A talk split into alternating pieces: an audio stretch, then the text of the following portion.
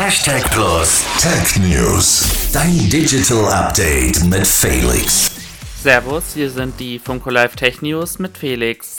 eSIM-Mitnahme wird einfacher.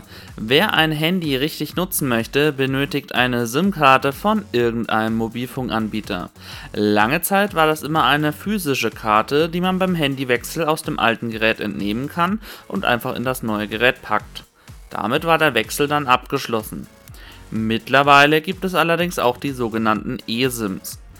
Da gibt es keine physische Karte mehr und die SIM wird im Handy emuliert. Hier gestaltete sich die Mitnahme als schwieriger.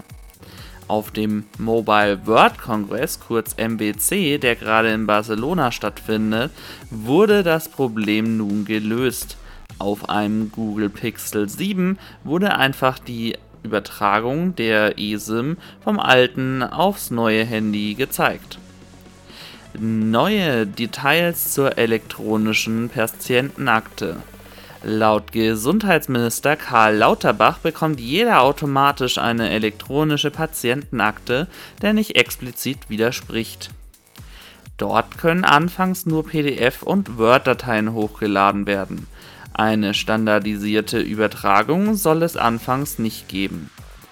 Zudem soll die elektronische Krankmeldung ab nächsten Jahr verbindlich werden. Im Übrigen, Windows 11 wird nicht lange das aktuellste Windows bleiben. Der Nachfolger ist bereits in Planung und es wird mit einer Veröffentlichung im Herbst gerechnet.